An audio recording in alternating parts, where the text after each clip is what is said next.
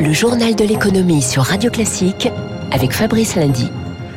L'actualité de la nuit, ce sont les marchés une nouvelle fois secoués, craignant l'escalade en Ukraine. Joe Biden évoquant un risque très élevé, ce que la Russie nie, sans oublier toujours la question lancinante d'un possible resserrement plus rapide que prévu de la politique monétaire de la Fed. Net repli à New York, le Dow Jones lâche 1,8%, il finit à 34 312, le Nasdaq presque 3% de recul avec la chute de Tesla 5%, Alphabet en recul de 4%, Meta 4% également. À noter qu'à contre-courant, Walmart s'envole de 4% après des trimestres supérieur aux attentes grâce à ses gains de part de marché en alimentation dans un contexte d'inflation aux États-Unis. La nervosité ambiante illustrée par un bond de 15% du VIX, vous savez l'indice qui mesure la volatilité du marché, ainsi que par des mouvements significatifs vers l'or et les obligations considérées comme valeur refuge. Euh, Tokyo actuellement, petit recul de 0,3%. Paris a terminé en baisse de 0,3% également. 6946. On voit en Europe les secteurs sensibles à la conjoncture économique, comme l'assurance, le transport, le tourisme, le pétrole, le gaz, qui ont accusé d'importants replis.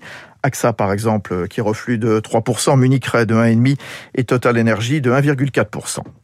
Alors les entreprises, justement, ce matin, c'est EDF qui est à la une. Les échos annoncent que l'État actionnaire est prêt à une augmentation de capital via un apport de plus de 2 milliards d'euros. L'opération n'est pas encore actée, c'est un sujet politique sensible. L'explication, c'est que l'électricien souffre, euh, mis sous pression à la fois par une baisse sans précédent du niveau de disponibilité du parc nucléaire et par l'effort exceptionnel consenti pour répondre aux mesures gouvernementales du gel du prix de l'électricité. Alors, Éric Mauban, euh, vous avez enquêté. Est-ce que 2 milliards, ce serait suffisant vraiment?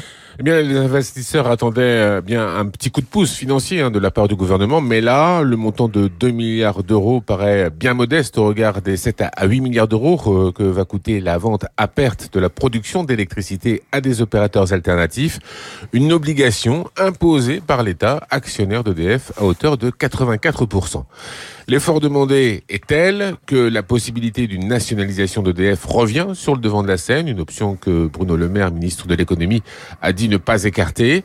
L'augmentation de capital de 2 milliards d'euros est donc considérée comme un geste de nature à ne pas trop détériorer la situation financière à court terme du groupe. À plus long terme, il faudra trouver une solution plus pérenne, me disait hier Nicolas Boutor chez Alpha Value. Une nationalisation paraît le scénario le plus simple car les investisseurs privés voient désormais d'un mauvais œil l'interventionnisme assumé de l'État. Il reste maintenant à présenter à l'autorité européenne de la concurrence un projet de nature à la satisfaire. Il pourrait inclure l'introduction en bourse des activités énergie renouvelable et réseau d'EDF. Merci Eric Mauban, autre fleuron qui demande de l'aide et on y revient, c'est Air France KLM qui a encore perdu plus de 3 milliards l'an dernier à cause du Covid, moitié moins tout de même qu'en 2020. D'ailleurs, la compagnie aérienne se dit optimiste pour l'avenir. Euh, mais sa dette, elle reste très élevée, à plus de 8 milliards. Air France KLM se dit donc prêt à lancer une nouvelle opération de recapitalisation, la seconde en un an et pouvant atteindre 4 milliards d'euros. Alors on le voit, le groupe franco-néerlandais se met en ordre de marche pour préparer l'avenir, sans oublier les contraintes environnementales, point sur lequel insistait hier Ben Smith, son DG. Au-delà de l'efficacité, le renouvellement de la flotte est un levier important dans le cadre de notre stratégie de développement durable. L'année dernière, nous nous sommes engagés à réduire à zéro nos émissions de CO2 en 2050 et à faire évaluer nos performances en toute transparence dans le cadre des accords de Paris sur le réchauffement climatique. Enfin, l'an dernier, nous avons également travaillé pour maintenir un service de haute qualité et offrir de nouveaux produits et services. and also introducing new customer products and services. Voilà le patron d'Air France KLM, euh, Ben Smith. Chez Orange, une légère croissance des revenus en 2021 avant le départ de Stéphane Richard. Des résultats affectés par les difficultés rencontrées sur le marché espagnol. C'est son deuxième marché après la France. L'Afrique, elle, performe. Lagardère se relève avant d'être avalée par Vivendi. Année record dans l'édition avec Achète Livre, plus 10%. Redressement de son pôle Travel Retail qui bénéficie de la reprise timide du transport aérien. C'est le Marseillais CMA-CGM, déjà implanté au Liban, qui va gérer le terminal de conteneurs du port de Beyrouth, très gravement endommagé l'été 2020. Euh, néanmoins, les 16 grues n'avaient pas été impactées par l'explosion. Le printemps ouvrira son premier grand magasin à l'étranger. Ce sera à Doha en septembre, quelques semaines seulement avant le coup d'envoi de la Coupe du Monde de football au Qatar. Il est 6h44 sur Radio Classique. Le coup d'envoi hier à Bruxelles pour deux jours du sommet UE Afrique. Alors s'il a été question, bien sûr, des sujets de sécurité dans le contexte que l'on connaît, avec le Mali notamment, les dossiers économiques seront très présents à propos d'une zone où la Chine et la Russie ont réalisé d'importants investissements. L'Afrique, c'est un continent très dynamique de plus d'un milliard d'habitants, une population jeune, une classe moyenne en expansion, un fort potentiel digital.